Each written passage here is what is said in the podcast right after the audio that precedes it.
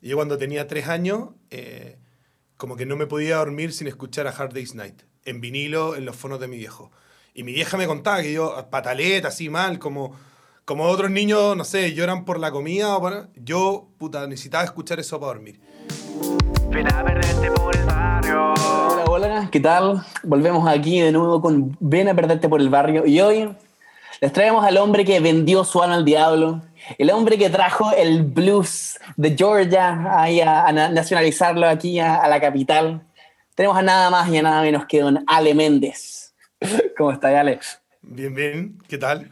Bien, bueno, para, para quienes nos están escuchando, les quiero comentar que Ale es el dueño probablemente del micrófono más sensual que me ha tocado ver en toda mi carrera como comentarista.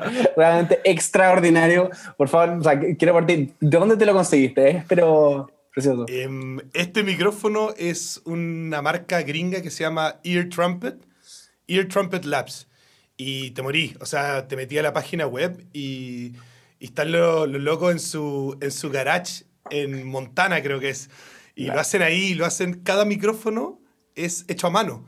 Te mandan una cajita con el número de serie. Este, de ahí tengo, pues, es el 7300 no sé cuánto. Sí, no, es Wow. impresionante. Y soldado a mano, todo. O sea, literal es como viajar en el tiempo esta cuestión. Así volviste como a los orígenes de la. claro, a los años 30. Wow. Y lo vi en un, en un video de YouTube y yo dije, no, este al principio fue lo, por la estética, dije, weón, se ve la raja. Pero después caché que ellos iniciaron esto porque muchas bandas de blues y de country querían tocar acústico, pero no querían enchufarse. Entonces, el- el- los flacos crearon un micrófono a condensador de estudio, pero que podéis tocar en vivo.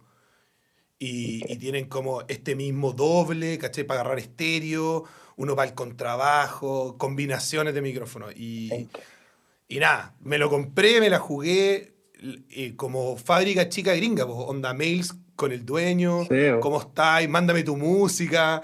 Le mandé canciones y me dijo, este es el que te recomiendo. ¿cachai? ¡Nah, qué grande! Y ahora lo pongo ahí y los, los tagueo en todo para que me auspicien algún día. Sí, no, según yo, es que con la publicidad que le había hecho, sorry, como. Qué, qué, qué bola que todavía no te auspician. Como- Claro. Ya, pónganse las El pilas. embajador. Claro, el embajador de Latinoamérica, estoy esperando. No, buenísimo. Oye, queremos partir entonces con. Acá en Ven a Perderte por el Barrio tenemos como primer segmento uh, algo que nos gusta llamar ¿Quién tú eres? ¿Ya? Honestamente, a ver, uno, uno te psicopatea en, en- en las redes sociales y ve primero a este sujeto que tiene toda la pinta de ser, no sé, casi como el, el vocalista de Disturbed, de alguna banda de metal. Y de repente te acercas un poco a, a la estética, lo que hay más atrás, y te toca ver, eh, onda, pero es viajar en el tiempo a este blues de Georgia, que es, pero es que extraordinario. Yo quiero saber, uno, o sea, a ver, ¿de dónde saliste? Como que qué bola, como que extraordinario. Lo otro, ¿de dónde sale esta música? ¿Cómo se te ocurrió empezar a hacer esto? Eh, mira, si yo tuviera que decir, la- está buena la pregunta, pero ¿quién tú eres? Eh, yo al tiro empecé a pensar, eh, mientras tú contabas esta introducción, yo en verdad soy un fanático de la música. Desde, desde, desde chico, chico, chico. eh, tengo, mi mamá me contaba una historia que mi viejo tenía unos fonos, bueno, no así, pero como tipo grande, ¿cachai? Y yo cuando tenía tres años, eh, como que no me podía dormir sin escuchar a Hard Day's Night, en vinilo, en los fonos de mi viejo. Y mi vieja me contaba que yo, pataleta, así mal, como, como otros niños, no sé, lloran por la comida, o por- yo, puta, necesitaba escuchar eso para dormir. Y creo que eso hizo un imprint en mi cabeza de fanático de la música. Y eh, eso ha sido toda la vida. Yo eh, estudié ingeniería en sonido, eh, toqué en muchas bandas de rock, que bien tú lo achuntaste, pero también toqué en bandas de tango, de música peruana, world music. Actualmente soy profesor de música, eh, coleccionista de vinilo, y por ahí como que todo fue haciendo un imprint hacia qué tocar, ¿cachai? Como que todo el rato paseándome por todos estos estilos, encontré que había algo en esta música que decía demasiado. Decía demasiado, había algo, la mezcla entre la madera, entre tratar de ser una guitarra eléctrica pero artesanal, que me hablaba mucho, me hablaba toneladas, eh, y dije, ya, pues me voy a tirar, quiero tener una guitarra Resonator, quiero ver cómo, qué pasa con este viaje en el tiempo, ¿cachai? Qué locura. Ya, o sea, entonces fue eso, fue, fue como reencontrarte con la música que te gustaba escuchar y sacar como toda la distracción y ser onda música ya en su esfera más primal, más minimalista. Claro, aparte que a mí me pasaba que, eh, ponte yo, eh, de, de- de chico, a los 15 años, mi, mi gran referente era Soundgarden, mi banda así como... Ya. O sea, Nirvana, Pearl Jam, todos, pero Soundgarden era la... Entonces después, en algún momento dije, ya, pero Soundgarden escuchaba Led Zeppelin. Y ahí decía, ya, pero Led Zeppelin, ¿a quién escuchaba? Entonces, y los Stones y los Beatles, y llegáis a Robert Johnson, que es este weón perdido en medio de la nada, que vivió, puta, hasta los 27 años, que hizo 30 canciones, no sé, y- pero que es el padre de todos los weones. Entonces, Mm. como que había que partir ahí, weón. Y partí ahí, encontré un mundo ahí, Led Belly, encontré a Howling Wolf y decís, puta, hay que...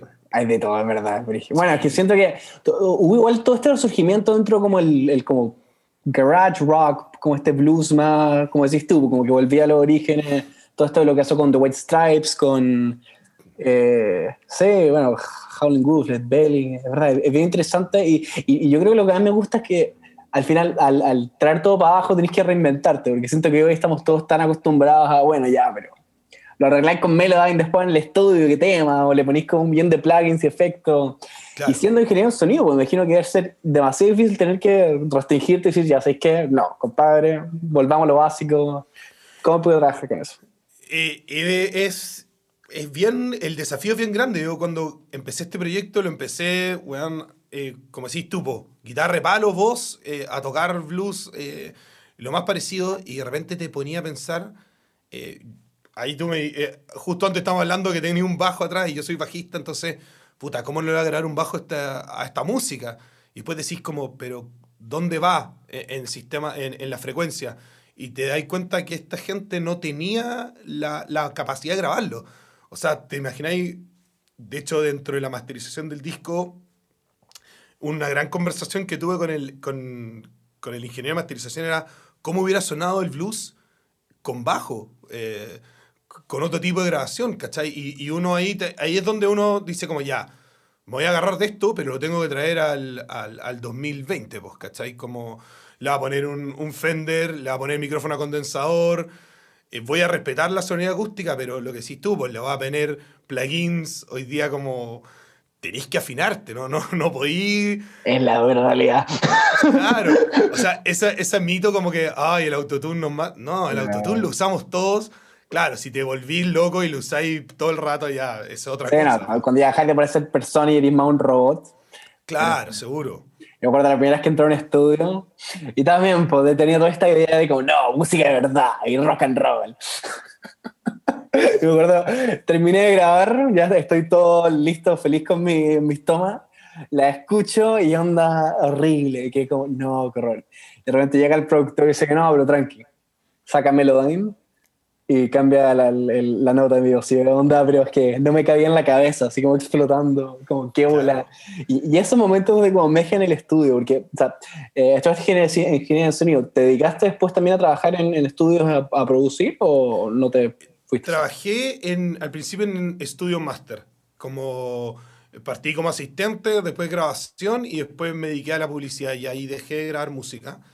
Eh, pero te, te entiendo perfectamente lo que sí. O sea, para mí, por ejemplo, me pasó de chico eh, una experiencia similar de decir como no, el click mata la música. Y después decís como, viejo, tienes que grabar con metrónomo. No, y los blues yo los toco con... O sea, de hecho, ponerle onda con un metrónomo es mucho más complicado, ¿cachai? Y, y- pero también después lo grabáis con metrónomo y cuando tenéis que cuadrar tres pistas, cuatro, diez, decís, vos lo agradecís, ¿cachai? Como tenía esta tecnología a mano, ¿cómo no la vais a usar? Mm. No, quiere que, no quiere decir que, que vayáis a pasar, no sé, una guitarra acústica por un cinte, eh, que puede ser, ¿cachai? Pero no es mi caso, puede ser, lo dejo abierto. O sea, es que, no sé, si escuché la música de Jack White, por ejemplo, y la, o sea, es como que literal agarra la guitarra, la pone como en la licuadora, después le mete un millón de... Qué sí, claro, est- está abierto a eso, pero eh, el punto de partida es que la tecnología tiene que ser un- una herramienta. No creo que sea el fin, pero sí tiene que ser una herramienta. Hace poco me bajé un plugin, me, me bajé, me compré un plugin porque el Mac no permite que te bajes. Verdad. Eh, unos emuladores de las salidas de, de Abbey Road. Y son Ya. una locura, po, son una locura. Es, es como estar en la mesa de Abbey Road y tú decís, ya, ¿cuándo voy a tener la plata para ir a grabar allá? Puta, Claro. Quizás nunca. Pero por 30 dólares tengo este plugin maravilloso y, y que te vuela la cabeza, ¿cachai? Sí, po. No, extraordinario. Y es verdad que eso que decís tú de que hoy realmente la- la- las herramientas están, o sea, el que quiera puede moverse, conseguirse ahí el- algún do, los plugins. eh. Y eso, al final, esta democratización que ha habido en, en el proceso de, de hacer música, ¿a ti te, te ha afectado también? O sea, por- porque veo que estás en tu estudio acá. eh, eh, ¿Estás grabando en casa tus, tus temas o seguís yendo a estudios a grabar? No, de hecho, esto fue como eh, un proyecto que tenía así de toda la vida de armarme el estudio en la casa.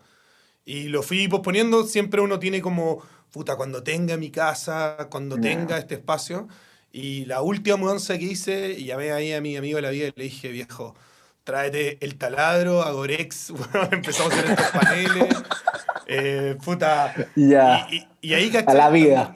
Claro, y ahí también, ¿cachai? Eh, cosas como, y ahí mi profesora acústica me debería estar escuchando, lo importante que es la acústica, po, ¿cachai? Onda, agarré, grabé las primeras tomas y dije, esto suena pésimo, entonces me compré los paneles acústicos, me compré una buena alfombra, compré- empecé a invertir y, ¿cachai? Que el estudio no es solo el plugin y la tecnología, sino también hay una parte mecánica, ¿cachai? De que si tu pieza suena mal, tu toma está mal, pues partiste mal y por más de que la queráis colorear, siempre va a ser mala, ¿cachai? No, tenés toda razón. Tenés toda razón. Sí, siento que eso es lo, lo que primero uno le cuesta entender, porque o sea, te metí en el mundo de la producción y te das cuenta que tenés toda esta herramienta y es que es como ya, tentación de siempre ponerle un billón de efectos a todo y todo enchurarlo, pero tienes razón que al final, pucha, si no está buena la toma, fuiste, no hay nada que hacer.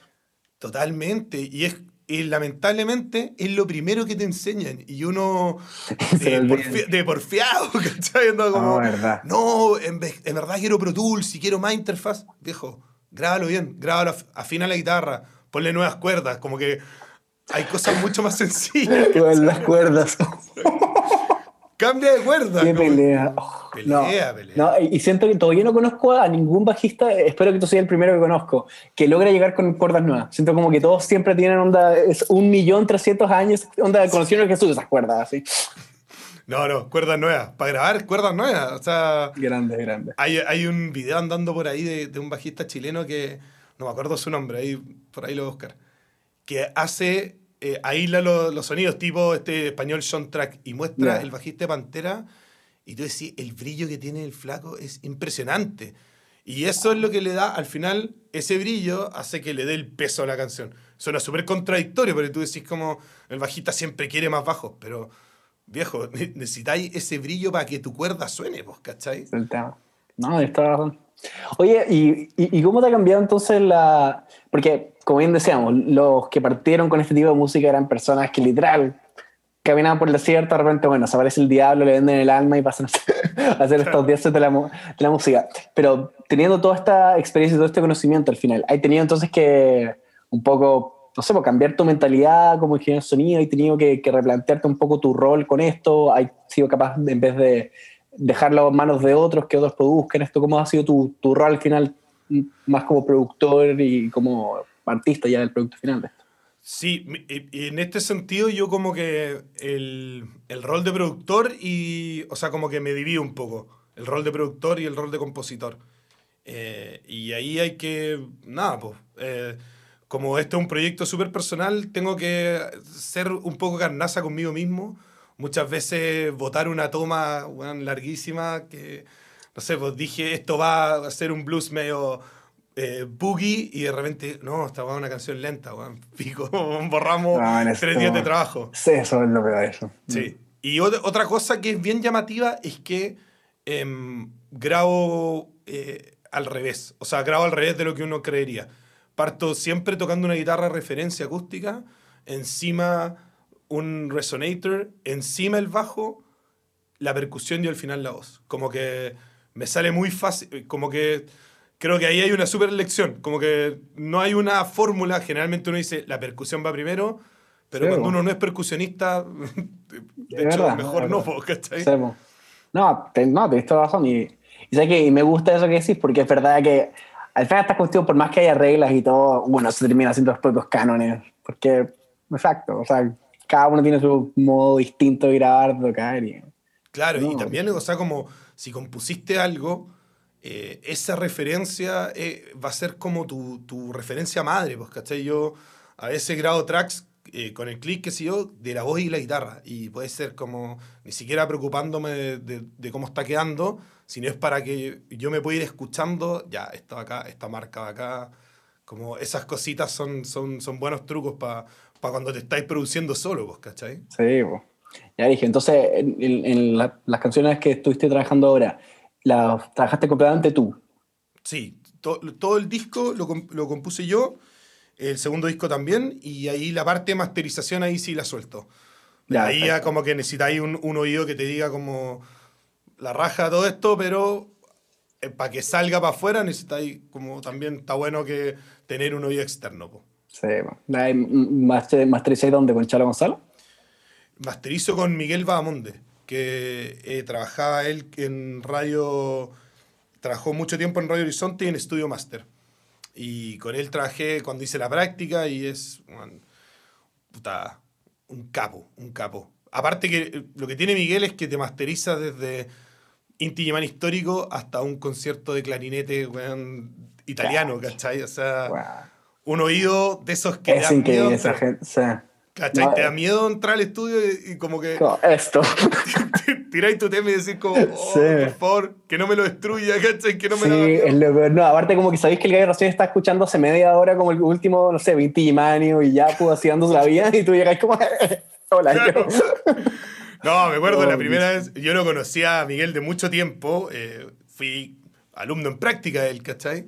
Y cuando leí el disco y me dice, ya, oye, juntémonos en mi casa, y yo dije, no, weón, me, me va a hacer, weón, me va a destruir el, el, el alma, ¿cachai? Oh, Y el weón pone un tema y me dice, este está bueno. Y yo dije, ya, con, e- ya, con esto Ya. estoy, con esto estoy.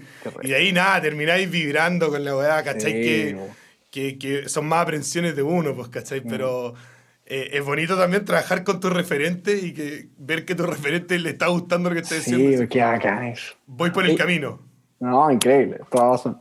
¿Y cómo fue el proceso de hacer estas canciones? Entonces, si ya venías de este mundo más rockero, eh, aparte tocando bajo, ¿cómo te pudiste traspasar al mundo de la guitarra y, y también hacer las letras, hacer la música? ¿Cómo fue? A mí, en, e- en ese sentido, yo tenía una banda rock em, y, y se fue, poco a poco, me fue, esta banda se fue desarmando y me fue llevando a este mundo. Se nos fue el baterista eh, por una decisión de, carrera. Entonces empezamos, dijimos, ya, ¿qué hacemos? Acabamos de sacar un disco, versión acústica. Empezamos a tocarlo en plaque. Entonces, por ahí empezó el lenguaje de la guitarra.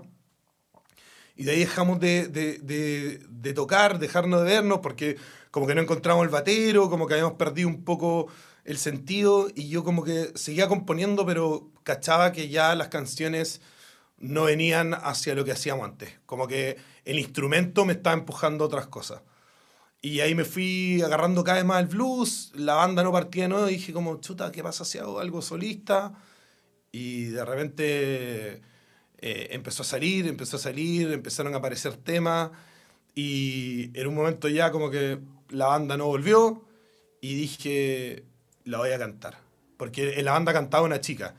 Y es muy distinto cuando yo escribía canciones para que cantara ella, y es muy distinto cuando las canta otra persona, porque eh, otra la voz, pues son otras las palabras. Y cuando empecé a cantar mis propias cosas fue como, ya, acá me tiro, me la juego, eh, las letras te hacen sentido, le pones un poquito más de tu cosecha, eh, es como mucho más personal, pues, en ese sentido. Sí. Oye, ¿y cómo fue el proceso entonces? O sea, c- ¿Cómo al final, no sé, tenía una rutina o tenía un método para componer estas canciones? ¿O, o cómo fueron naciendo? Eh, yo creo que nacen, eh, depende, depende mucho de la canción. Tengo como, generalmente nace la música como la, la parte instrumental que van eh, naciendo de agarrar la guitarra y empezar a tocar, empezar a tocar, empezar a dar vuelta, vuelta a ideas. em, y ahí como ir poniendo letras de lo que está pasando, de lo que, de lo que estoy viendo. Eh, a muchas veces, eh, por ejemplo, la última eh, canción que, que he estado promocionando últimamente, que, que es el último video que saqué, Lo comí y lo bailamos, gran canción. claro. Vayan a escucharla en YouTube, la pueden encontrar ahí en el perfil de Ale. Sí. esa, por- esa nació por esa frase. por- lo comí el- en un carrete, alguien dijo, lo comí y lo bailado. Dije, y salió una discusión entre amigos, como, qué buena frase lo comido y lo bailado. Y nada, y conversamos y al día siguiente agarré la guitarra y, y me acordé, oh, lo comí y lo bailado, ¿verdad? Que estoy bailando. Y, y nada, anoto, lo comí y lo bailado, nadie te lo puede quitar. Y después lo viví, lo tatuado. Y, y, y ya puta, empecé a, a tirar Nah. para dónde va ese refrán. ¿Por qué te hace sentir ese refrán? po? Guau, ya, o sea que, bueno, eh, eh, eh, espero que tu amigo no se le ocurra empezar ahora a pedirte un, un cut del derecho de autor. No, yo creo que no, no se acuerda, él lo ha dicho. ¿no? Él- Ah, ya. claro, claro, fu- fu- fundamental estar ahí bu- buscando ideas de los ebrios. Son, tío, Claro, tiran sí. algunas brillantes. Sí, sí, totalmente.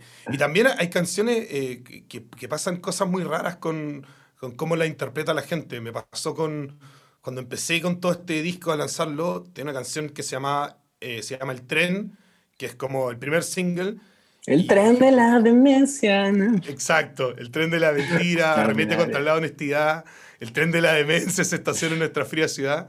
Entonces me invitaron en un programa de Valparaíso y me decían, esta canción la compusiste pensando en el estallido social. Y yo como, puta, no, pero aplica. Y después en otro programa, esta canción la compusiste pensando en el Día de la Mujer. Ocho, y yo como, no, pero aplica. Y después esta canción la compusiste pen- pensando en la pandemia. Y ya a la, a la cuarta vez dije, esta es una canción de lucha para todos. El que quiera es, es- es del mundo. ¿ah? Entonces, Eh, encuentro que lo mejor eso cu- cuando uno como que hace una canción sin mucha idea y de repente te empiezan a decir no es de esto y es como mil veces mejor de lo que uno pudo haber dicho. Es como, sí, sí, es de sí, eso, de eso. Total, totalmente. O sea, Me el, encanta. el tren sirve para todo, para todos los oprimidos. Ahí está, el tren de la mentira, Ah. ¿cachai? Grande el tren. Sí. No, buenísimo.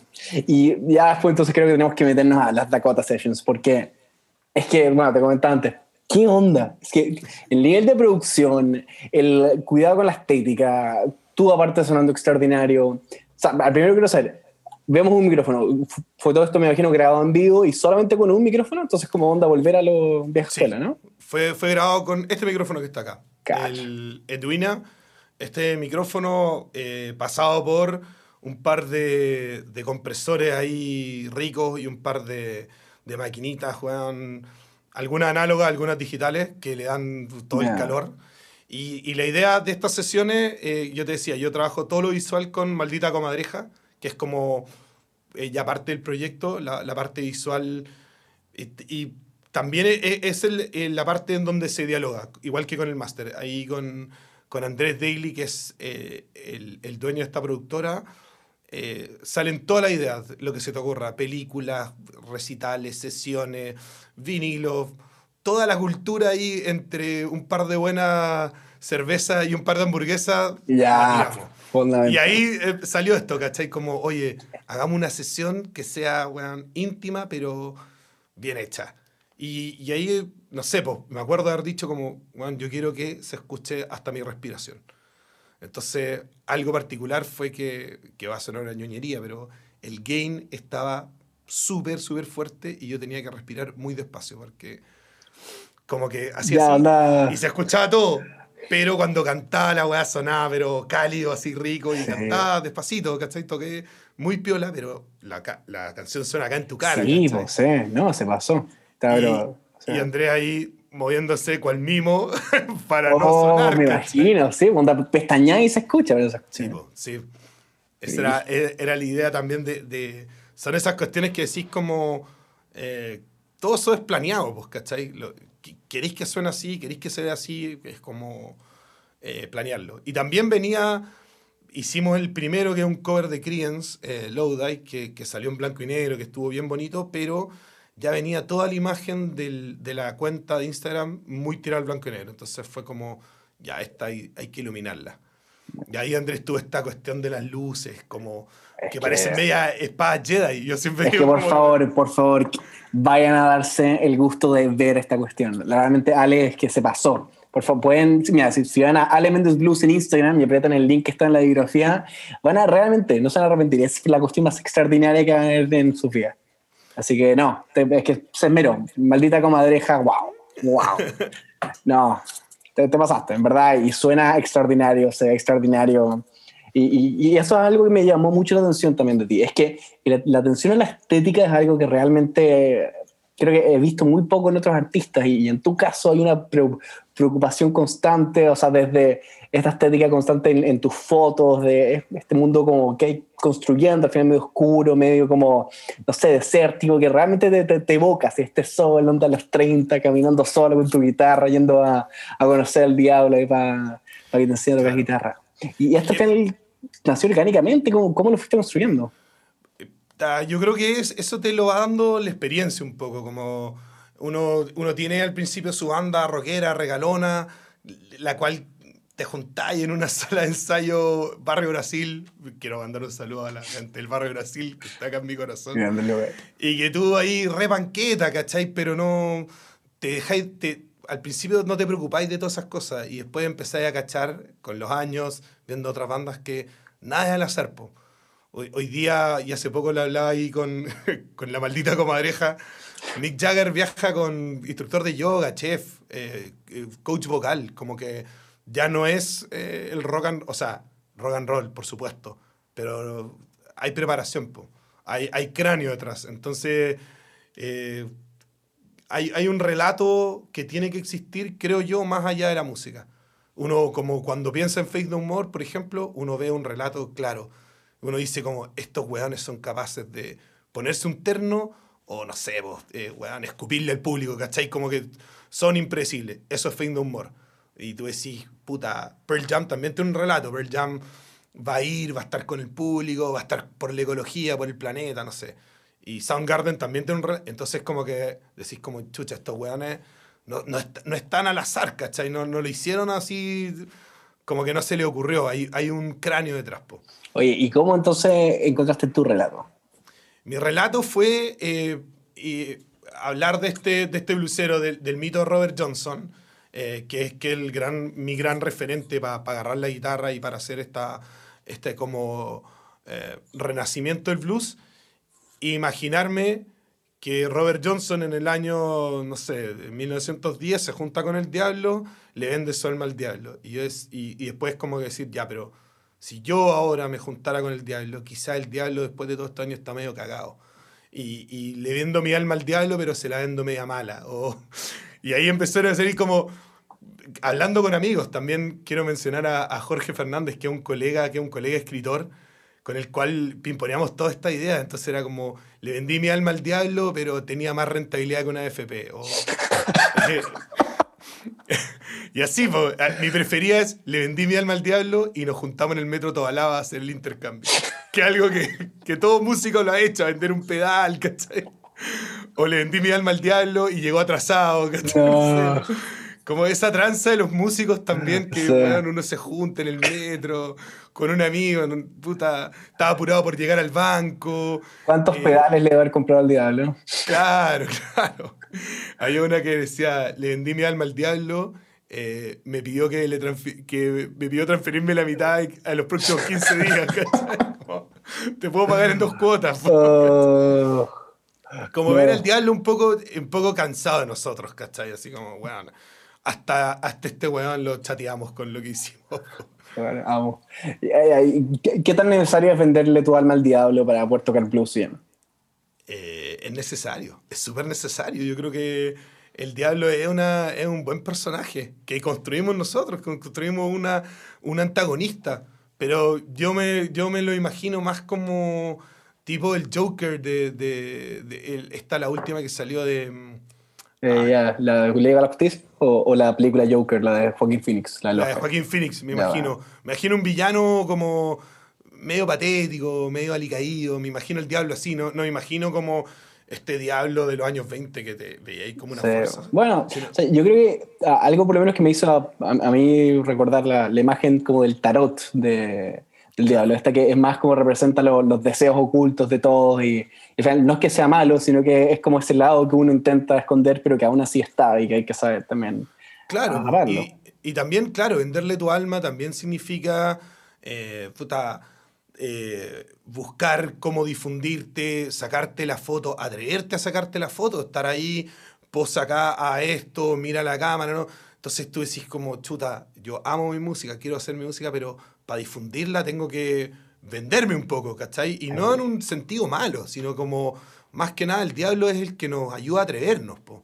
El diablo, como lo decís tú, como en la carta del tarot, tiene esta cuestión que es la tentación, pero también trae buenas cosas. Po. Ese, ese, esa, el lado un poquito más animal, más jugado. Po. Sí, po. No, de razón, y, y, es verdad que eh, cuesta tirarse a la piscina. O sea, ya, siento que hoy uno ve tanta gallo que se pone a hacer TikTok y tal, pero cuando uno intenta por un lado mantener como esta integridad del mensaje y por el otro lado intentar que la mayor cantidad de gente lo vea y vibre contigo, es, no, es dificilísimo. Sí, que... Es complicado y es complicado competir con... Eh, hoy, antes tú decías, compito con los músicos, hoy competís con gatos, perros gente que cae a la piscina de cara, eh, no, sé, de todo, ¿cachai? Mm. Y, y, todo con, una con un nivel atencional muy corto. Entonces, mm. de repente tú decís, el nuevo formato dura 30 segundos y dices, puta, mi, mi, introducción dura 45. ¿Qué, hago con esto, cachai? Sí, no, aparte, o sea, yo, a mí me pasa que por lo menos uno de los grandes problemas que hoy la industria de la música, al menos en Chile, es que al final hay tanto músico dando vuelta y tan poco consumidor interesado en la música chilena que al final un poco la industria se transformó más que en vender música, se transformó como en venderle cosas al músico. Al final como que los músicos dejaron de ser tanto los productores y pasaron a ser consumidores. Entonces en vez de tener ahora todas estas bandas que siempre la rompían, estas no sé, propuestas musicales que eran súper interesantes, ahora tenéis millones de gallos ofreciendo, no sé, como cursos de cómo expandir tu música, consigue más plays en Spotify, como únete a nuestra playlist por como 100 lucas y te daremos un millón. Y al final, sí, pues como que dejó de ser esta cuestión de querer hacer música y pasó a ser más bien una, no sé, como búsqueda del play, del stream, del like, de que te siguen. Súper frustrante aparte. Sí, totalmente. y aparte que, que no, no se traduce uno como que tiene una fantasía de que esto se traduce en gente que vibra con tu proyecto y, y no es así, po. Yo dentro de todo como que sigo ahí al, al Instagram de Javier Bacino, eh, que tiene esta cuestión, el músico 2.0. Sí, el Music Beats y todo el tema. Sí, y él eh, dentro de todo tiene una cuestión súper cierta que dice como, viejo, mejor entretener a 100 personas fieles que a un millón que no saben quién eres, que te regalaron un like, bueno, acá en tu foto, pero tenéis que fidelizar a esa gente, tenéis que lograr de que tu video comunique algo, que a la gente le llegue algo. O sea, el, Edgar o el niño de 8 ahora, bacán, pero ¿cuánto dura eso? Pues, ¿cachai? Eh, vaya a ser el niño de 8 toda tu vida. Si ese es tu fin, bueno por ti. Lo voy a decir ah. para que no me, para que no me cancelen. Ahora uno no puede decir. Sí, no, es que, sorry, es que Tommy 11 es un grande, no puedes ir contra él. Claro, claro. Y, y, Edgar, viejo Edgar, un grande, inició todo esto. Edgar, donde estés, Edgar. colaboremos pronto, mándame un mensaje. Edgar, mándame tu bendición. Pero. claro, pero. Eh, eh, no, y es frustrante porque al final, o sea, uno tiene un mensaje musical que quiere dar. Y eso sí siento que igual, igual es fácil como satisfacerse de eso, porque si lográis que efectivamente a alguien le guste o, tú tocarlo y quedar bien, está ahí. Pero cuando tu fin es el like o tu fin es que te sigan a ver cantidad de gente, eso es frustrante porque nunca hay por conseguirlo, nunca hay que ser satisfecho. Claro. Y al final, en, en, tu caso, ¿cómo hay podido ser capaz entonces de, un poco, bueno, me imagino que a través de tu carrera madurar, pero ya darte cuenta que más que, no sé, buscar esta fama así como por, por la tela, ser capaz de ir más allá y decir, no, esto al final es por mi arte, por mi música, no me importa lo que quieran los demás, yo quiero presentar esta propuesta. Ahí fue, fue lo, que, lo que decías tú, hace un ratito, que era de agarrar un relato. Como hacer algo, una propuesta armada, estética, cuidada, que todo vaya en algo. Porque si, si la canción, no sé, El tren de la mentira, te va a sonar un blues, que la foto del tren esté en una en un río seco, pues, que no esté, no sé, en el Costanera Center, ¿cachai? No sé, o, saliendo, no sé, vas caminando por Providencia, todo iluminado. Mm. Como que la estética tenga que ver con la música, que el video tenga que ver con la música, que la parte literaria. A mí siempre me ha gustado mm, eh, mucho leer, mucho los libros y, y, también todas estas frases de le vendí mi alma al diablo también van de la mano de eso. Po. Entonces tú decís como, está ahí el producto y, y muchas veces pasa desapercibido, pero cuando uno tiene como estas espacio de conversación con alguien que te dice como, oye, vi esta cuestión, decís como, ya, tan mal no está, pues, ¿cachai? Por ahí va eh, uno va por el camino, pues, el, el, tren está llegando a destino en algún lado. Claro, totalmente, pues, totalmente. Y me ha pasado varias veces que te lo mencionan, oye, esto pasó acá, listo. Hay, hay algo, hay un objetivo logrado, ¿cachai? No, buenísimo. Oye, en, en el programa tenemos una sección que se llama, o sea, el programa se llama Ven a por el barrio, lo que nos lleva entonces a la siguiente sección que es, un poco queremos saber cómo ha influido tu barrio, tu, tu, tu comuna, tu, el lugar donde vives al final en tu música. Cómo eso, la, la gente con la que estás, los lugares por lo que pasaba, eras de la sala de ensayo en el, en el Parque Brasil pasaba Mota, en el barrio Brasil pasaba Mota, ah, me imagino todos los conciertos también en la Vida. ¿Cómo eso al final te, te terminó influenciando a, a transformarte en, en la persona que? Y Porque uno escucha tu música y, y al tiro uno piensa en, en Estados Unidos, en, en otro planeta al final casi. Entonces, ¿cómo tus vivencias al final locales te llevaron a, construir esta personalidad ya bien globalizada en realidad internacional? Eh, yo creo que eh, por sobre todas las cosas, em, yo aprecio como la artesanía. La artesanía dentro del, del- bar y la artesanía como ah, eh, pensada desde lo más macro. Por ejemplo, voy a agarrar un lugar que, que- que me encanta, que no voy hace tiempo por claramente la pandemia, pero ponte Bar de René. Bar de René para mí es un bar de artesanía. ¿Cachai? Eh, Que puede ser que no sea el preferido de todos, pero es un bar en donde hay cerveza, hay tragos generosos, hay rock, hay vinilos. Eso es, es- es- es artesano. Es más que arte, porque es, como una cuestión como familiar, ¿cachai? Generáis Mm. una cultura em, de la gente que va ahí, que va, disfruta. Me acuerdo con mi banda de rock, con Bajar, haber tocado varias veces en el bar de René y veía ahí a, lo- a la misma gente que estaba viendo un partido que se pasaba la tocata. Entonces, generé ese sentido de familia. Y, y lo mismo con, no sé, po, eh, cervecerías, ¿cachai? Gente que está haciendo eh, distintas como emprendimientos. Tú decís como, ah, chuta, igual es lo mismo que la música. Y, y creo que haber viajado a Estados Unidos varias veces me permitió como entender de que Estados Unidos, el Estados Unidos bien profundo, no, no te digo el Estados Unidos que no ve como de las grandes ciudades, porque las grandes ciudades se escapan, pero si uno Mm. va a las ciudades chicas, como que van por ese lado, van por ese lado.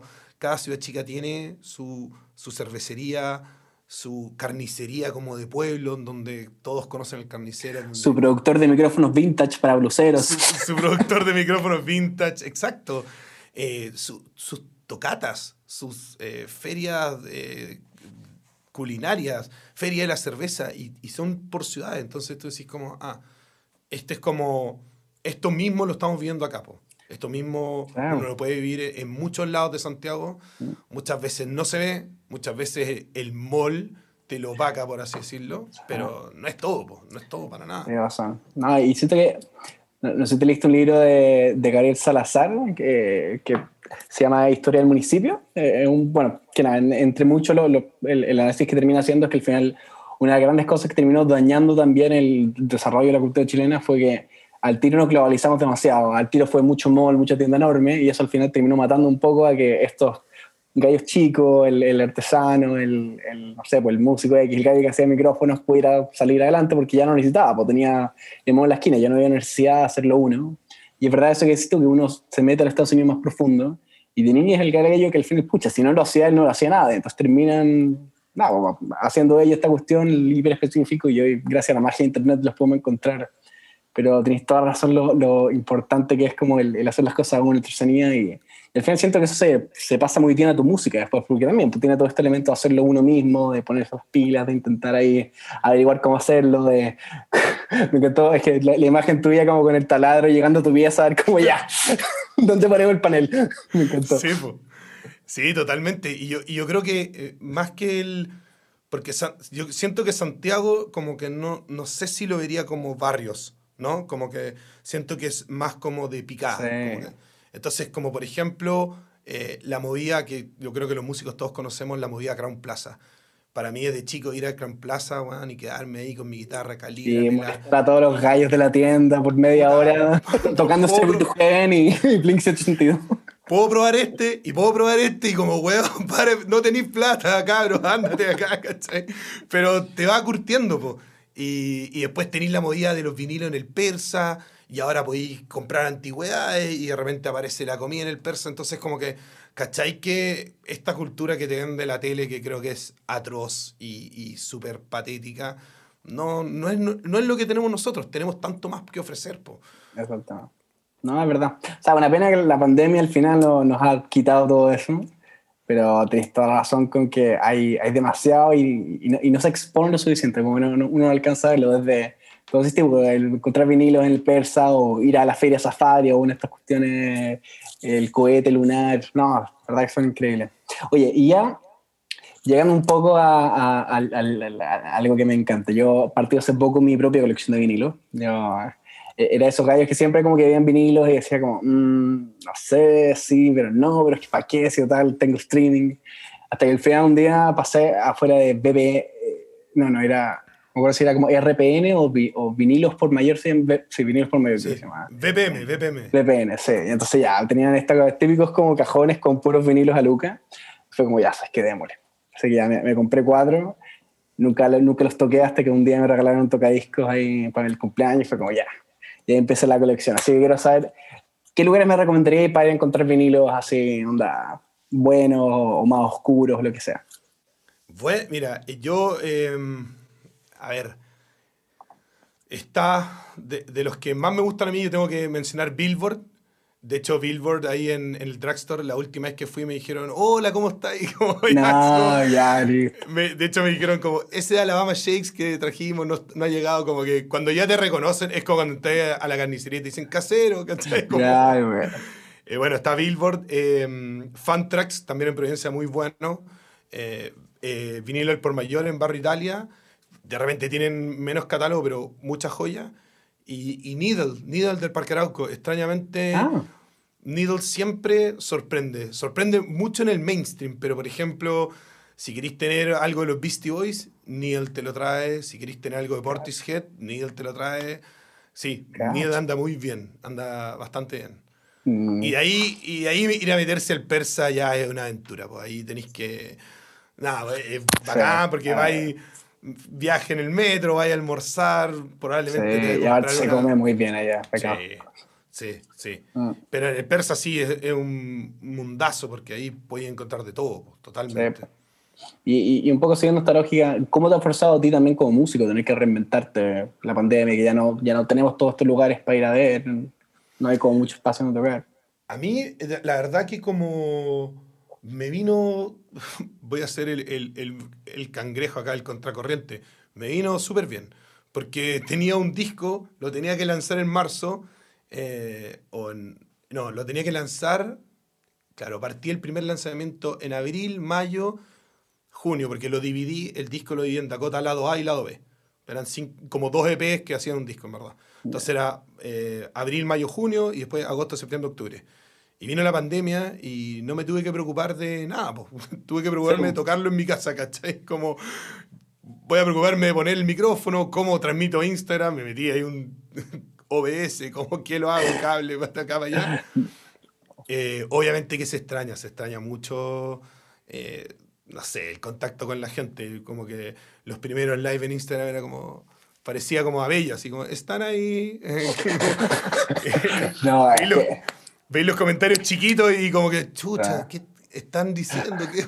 cuando es como el momento más boomer de todos, creo. Como, a ver, vinilo. Sí, Encima yo toco sin lente, entonces como, hola a todos y, Oh. y- y saludo general, porque Sí, bueno, imposible, viendo leerlo- imposible leer los comentarios, pero después yo creo que uno le agarra onda a todos, pues yo creo que el músico eh, es el, la profesión más carne perro que, tiene, que, que hay en este país, yo siento. Tiene que ser, eh, o sea, si querías dedicarte a esto, tienes que ser capaz de hacer todo. Desde, ojalá que te toque tocar en un teatro grande siempre y ser muy beneficiado, pero si no, probablemente vas a tener que cortar entradas, vas a tener que estar haciendo publicidad, tenés que saber hacer videos, saber hacer flyers, un poquito de Ese. Photoshop, un poquito Sí. de, de todo, ¿cachai? Es duro, pero es cierto. No, y también tener claro que te va a tocar, no sé, pues, tal vez alguno que otro día te toque tocar en algún lugar filete, pero una gran cantidad de veces va a ser en el antro X con onda todo bien nefasto y no sabéis casi si vaya a salir con todo el equipo de vuelta. Claro. Pero bueno, lanzarse a la vida porque pucha a uno le gusta esta cuestión. Totalmente. Y, y- y- y como que eso yo creo que te curte, te hace...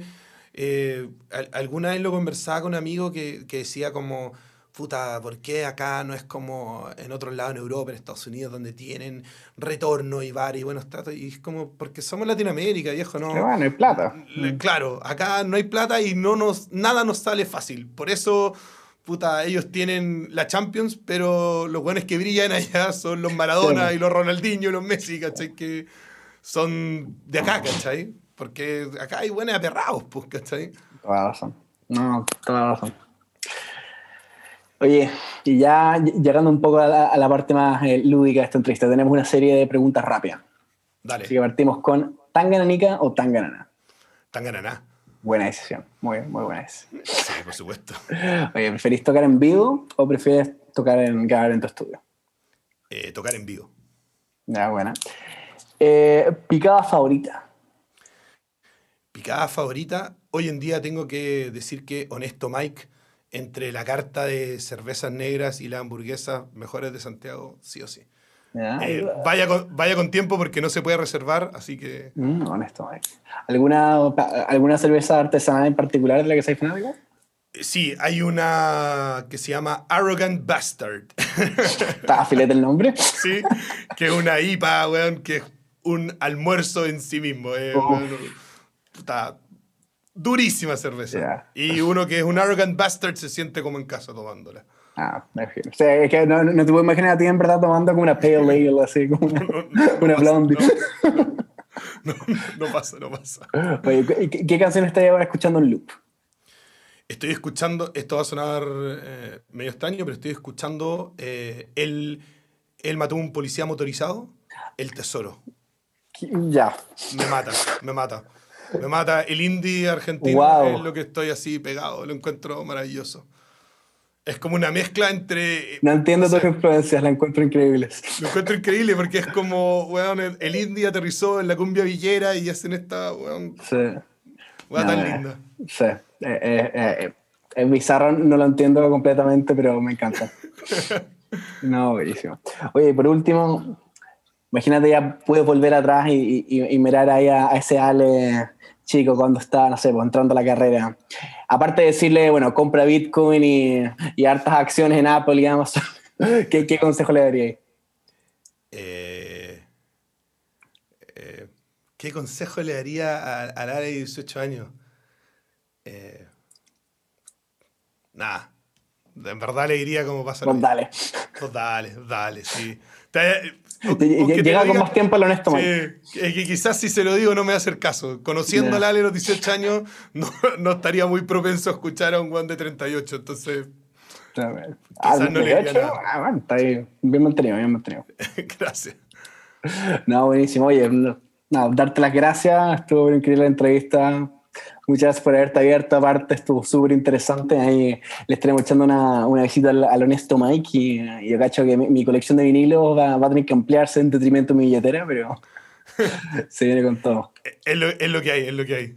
Hay, hay que invertir en cosas bonitas. En Es que uno, es uno se gasta tanto en cosas inútiles y que no te traen la felicidad que Tienes toda razón. nada, un vinilo recién tocado es pura Sí, felicidad.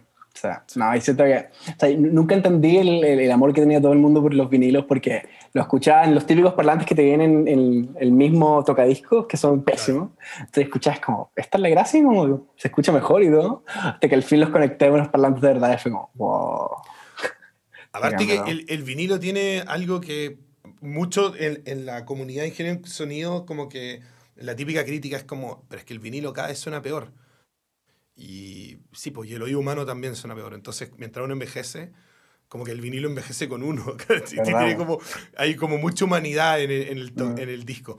Ahora, yo también, cuando tengo que escuchar eh, eh, para la pega o para analizar algo, eh, uso Tidal, uso como eh, streaming de alta calidad, ¿cachai? Y, y cuando salgo a correr o estoy haciendo cosas, escucho Spotify. Bueno, obvio, tuve que estar con, con Claro, tocadiscos ahí corriendo sí, al lado. claro. Pero para darse un gusto, como poner, ponte eh, el Dark Side of the Moon y poner la aguja y que empiece a sonar As and Them, Sí. listo. No, es orgánico, ¿cachai? Es que siento que, lo queramos o no, la, la gran gracia del vinilo es que te fuerza a poner más atención. Siento que cuando uno tiene el- la canción ahí, ponéis clic en la cuestión, si no te gusta, la saltáis, o por- al final deja de ser esta cuestión mística. Es como al final ya, no sé, pues, de consumo más como los millones de videos que he visto del día. En cambio, cuando ponéis el vinilo, tenéis que echar para atrás, tenéis que estar el momento, se aprecia mucho más, Claro. ¿verdad? Aparte que generalmente tú ponís la aguja en el primer track y, y no lo cambias hasta que... O sea, lo puedes poner por track, pero es muy raro. co- Como Claro. que eh, el disco, como que el vinilo se escucha entero. Tú, tú hacías una experiencia, te sentáis, te serví algo, te poní un, un manicito, un libro, no sé, lo que queráis, y escucháis el disco entero. Entonces, lo que decís tú es muy verdad, se transforma en una experiencia eh, estética, no en una experiencia de consumo, ¿cachai? Como Spotify Mira, te- en verdad tengo tapada la- la- el teléfono de, de disco y los cacho, la mayoría, algunos como que se me pierden por ahí, pero un vinilo no, nunca voy a dejar de, de prestarle atención, po. ¿No? Y, también yo, yo veo como ya desde un punto de vista más sociológico, pero uno ve antes cuando, o sea, ya igual, yo- en mi tiempo ya, ya había eh, MP3 y uno estaba con el iPod escuchando, pero igual todavía no era tan masivo streaming, entonces igual tenías que casarte con un disco, tenías que comprarlo por iTunes. Y siento que igual uno desarrolla una relación con el disco porque te acompañaba al final, porque no voy a estar comprando, descargándolo cada rato, sino que los cargáis y tenéis que escucharlo un millón de veces hasta la próxima vez que voy. Entonces al final hoy, al tener tanta alternativa de que todos los viernes sale el nuevo temazo y ya no tiene esa relación con la música, ya se perdió eso como de conectarte a ella. Claro, aparte que hay, hay ahí una, hay una, una weá de, de- de un poco como de valentía, siento. Antes como que me han sacado un disco, valiente, con pelotas, ¿cachai? Acá está mi obra, lo escuchan y, y ahora saco un tema. No, ahora en tres semanas más otro tema. Loco, saca el disco, o sea, déjanos escuchar la weá entera, ¿cachai? Hay, hay un momento que a mí, la verdad que eh, es como esos momentos que son tu momento preferido, pero que es como muy raro y bizarro, que es cuando me agacho y empiezo a buscar el vinilo. Y es como que, y voy así, y de repente como digo, ya, este. Y ese momento es la raja, porque estáis leyendo y de repente hay algunos, mi, mi, mi- colección partió con los vinilos de mi viejo, entonces algunos que son doblados, puta, que, no, que el lomo está medio chueco y como que... Y de repente sí como, oh, esta weá, ¿verdad? Esta weá, qué rico escuchar ahora esto, como pa- No sé, voy a cocinar, este el que voy a escuchar, listo. O no sé, estoy en otra, ya, este. Como, Ah, creo que ese momento es muy, es muy bonito, elegir, eh, musicalizar un momento, pues, ¿cachai? Y no Sí. lo que decís tú, hacer un clic en la weá como... Me Mm. mata ese, esa como radio Spotify que muchas veces es bacán, pero Mm. cuando estás en un lugar y tú decís como, pongamos música y alguien agarra y dice como, ya listo, la radio. Es como, bueno, onda, Sí. elige algo, ¿cachai? Como musicalicemos el momento, po. No, y, y al final también yo creo que un poco te pasa que al final ya te- terminé escuchando no tanto como música por, por las canciones, sino es como por, no sé, por ambiente, mood, como que busqué, no sé, música alegre al final. Ya, ya no estoy buscando como música de artista, pasa a ser como sonido nomás para llenar el ambiente más que una canción la que estoy mirando. Durísimo eso. Claro. Oye, y, y si tuviera que in- inducir a alguien al mundo de los vinilos, ¿dó- ¿dónde recomendaríais partir? ¿Con qué vinilo? ¿Con qué vinilo partir? Mm. Em, hace poco, em, un muy buen amigo mío, que, al cual metí en el mundo de los vinilos, estuvo de cumpleaños y, y me dijo, estábamos hablando de su regalo y qué sé yo, me dijo, viejo, regálame dos vinilos, como que oh, no, me, no me voy a ir más con los regalos. Y fui a comprarle y me di cuenta que le faltaban dos vinilos clave que yo creo que toda colección debe tener. El Abbey Road de los Beatles y The Rise and Fall of Ziggy Stardust de David Bowie. Disco. Creo que esos dos discos, Gracias. porque esos dos discos tienen algo eh, muy como en común, que, que son discos que te cuentan una historia entera. Uno te cuenta eh, el final de la banda más grande del rock and roll que existió, que son los Beatles, y el otro te cuenta esta locura de David Bowie de Sí, que, Stardust o el Alien que Claro, voy a ser decir que sacaba el álbum. Claro, voy a ser famoso sin ser yo famoso, voy Mm. a inventar un personaje, un truco de publicidad, como creo que nunca ha existido otro weón con una cabeza así como David Sí, Bowie. David Bowie realmente era otra cosa. No, y, Y aparte- siento que... Perdón. No, y aparte que el vinilo abajo dice, el de Ziggy Stardust dice, eh, debe ser tocado a máximo volumen. Y esa weá ya, como que No. la sí. Abajo dice, bueno, en la carátula, tocarlo a máximo volumen. ¿Qué más puedes pedir de un disco? Extraordinario. No, o sea, no, yo me acuerdo también. O sea, cuando partí tenía una banda de metal. Entonces, nada, siempre rayaba con, con el que tiene el mejor solo y que tiene la mejor cuestión. Y después eso me llevó a, a todos estos discos más como conceptuales y progresivos. Y ahí entonces, bueno, Pink Floyd y, y, eh, bueno, Dream Theater obviamente, pero, pero buscando tanto disco progresivo, al final, o sea, como conceptual, terminé llegando después a este gallo, David Bowie, y como... ¿Qué- ¿Quién es este cabrón? Ni idea, como, o sea, me, me sonaba el nombre en algún lugar. Y bueno, después caché que era hiper famoso de su trayectoria, pero ya, pues yo con el, el joven Lucas, entonces sin saber mucho, eh, solamente porque era un disco conceptual, pone The Rising Fall of Ziggy Stardust, y escucháis Five Years, y es como, onda, no, es que algo cambia, como que te, te rompe todo. Onda, después de eso tuve que escucharme la discografía entera de él, realmente, no, Sí, otra Es, cosa. es verdad, es verdad, ese tema. Y aparte que pues, ya, es, es como eh, la, le- la letra, la música, la orquestación. No, Tú decís, un, un- a, a mí lo que más me llama la atención de David Bowie es que es un weón que está al servicio de su música. Como que si es necesario que el weón toque nada, bueno, toca nada. O si es necesario que la canción tenga tres acordes, bueno, son tres acordes. Como que no tiene esta weá que tenemos los músicos del ego, no sé, quiero figurar, sino como, no, weón, esta weá es un producto, la canción tiene que sonar como tiene que sonar. Sí. Y, y creo que es una es, es mucho más más que un músico es, un- es una mente como de publicitaria de producción de artística no sé una combinación muy rara eh, que hizo este weón fuera lo que lo que es hasta el día de hoy yo creo que cada año es más grande ¿cachai?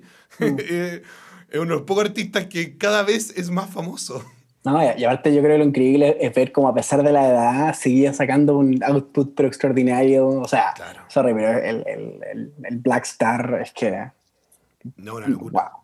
No, Sí, y, yo- una- no, y aparte de eso que tú, pues, la publicidad, o sea, ¿qué onda los genios de poder orquestar el disco de tu muerte? Sí, que salga justo cuando... Tremendo, tremendo.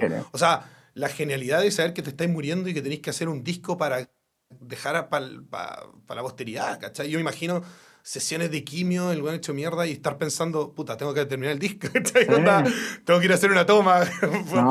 Sí. Doctor, apúrese, ¿cachai? Onda. Sí, gra- grabando los videos, aparte, igual dándolo todo. ¿Verdad? Pues ese video que parte como, eh, creo que la primera fase es como, me, me acabo de morir, estoy muerto y sale como vendado Mm. y tú sí, bueno, acaba de morir, ¿cachai? Y, y, y artista nacional que estéis viendo que esté también ahí con una trayectoria propuesta interesante o, o que haya tenido también una que te haya llamado mucha atención. Puta, artistas nacionales, yo siempre voy a poner ahí en un pedestal a, a los tres, weón. Los tres, época de los 90, weón. Bueno, para mí, puta, Pancho Molina era, era clave ahí, ¿ah? Co- eh, Cuando estaban los cuatro principales, los cuatro originales, era una banda imparable. Y creo que, puta, Creo tenían que esta es la primera influencia que al fin te entiendo. Es como ya, bueno, ahora, ahora puedo conectar los puntos. Sí. Sí, no. sí. Es que te- tenían, los tres tenían la de, de- de- de hacer la misma crítica que los prisioneros, pero eh, con más poesía. No, no tan frontal, no tan panqueta como los prisioneros, sino más. Y con músicos de a otro nivel también. Claro. cosas. Y claro, y, y tenían esta weá que, que decían como, puta, ponemos un guitarrista de jazz, ponemos un bajista de jazz, un weón que fanático de Buddy Holly y los Beatles y un batero, weón, rockero, jazzero, y hagamos una weá única que yo creo que acá, puta, no se volvió a hacer, weón. Sí. sí. No se volvió a hacer. Si, No, si, y- y- si querís te puedo matar con la otra influencia de los que estoy escuchando harto, A ver, a ver. eh, Sinergia. Ya, grande Don Roro, Don Rorral.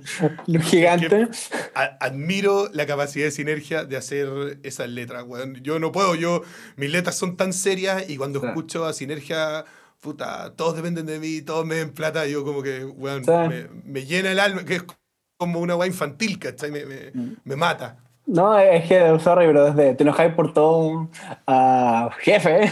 Claro. Como, no, chao. La, la- la del jefe es notable. ¿A usted le gusta como... No, es ¿Ha, como- leído el, ha leído el código Da Vinci? Yo también. como, ¿Le gusta a su señora? A mí también. No, qué bola. No, sí. No, aparte, todo, o sea, hasta los shows que hacen, me, me acuerdo la vez que me tocó verlo, yo ya los cachaba como, no sé, pues mi novia tiene bíceps y algunos sistemas, pensaba que era una banda parodia. Y de repente salen estos gallos con estos trajes plateados, con todas las manos como de Mickey Mouse. ¿Verdad? ¿Verdad? No. No, tremendo, tremendo. Y después aparte caché la historia de- de- del cantante Roro, que el gallo es como ingeniero civil de la católica y que onda literal salió de la carrera para ganar plata, para invertir en la, en la banda y de repente explotar, a pesar de que era la cuestión más rara. No, sí, Es. Sí. Notable. A mí, yo me acuerdo de una entrevista que decía que la canción Todos dependen de mí se le había compuesto él a sus compañeros. po.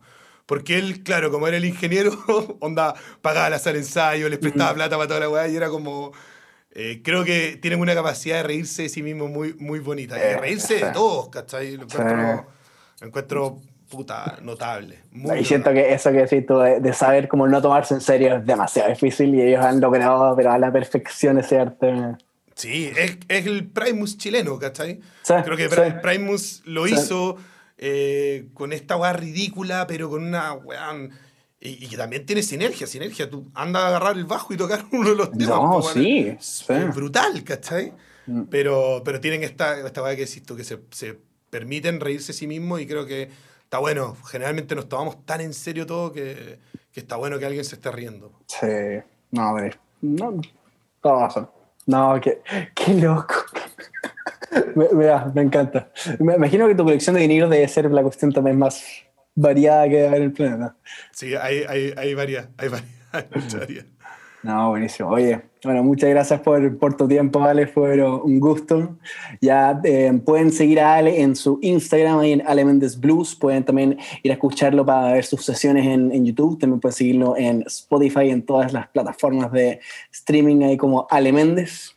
Ha sido pero un placer enorme. Muchas, muchas gracias por la conversa. Estuvo increíble. Oye, cuando quieran. Gracias a, a Sismo por, por la oportunidad. Siempre aquí dispuestos para tocar, para conversar, para lo que ustedes quieran. Así No, que- buenísimo. Ya. Ven a perderte por el barrio.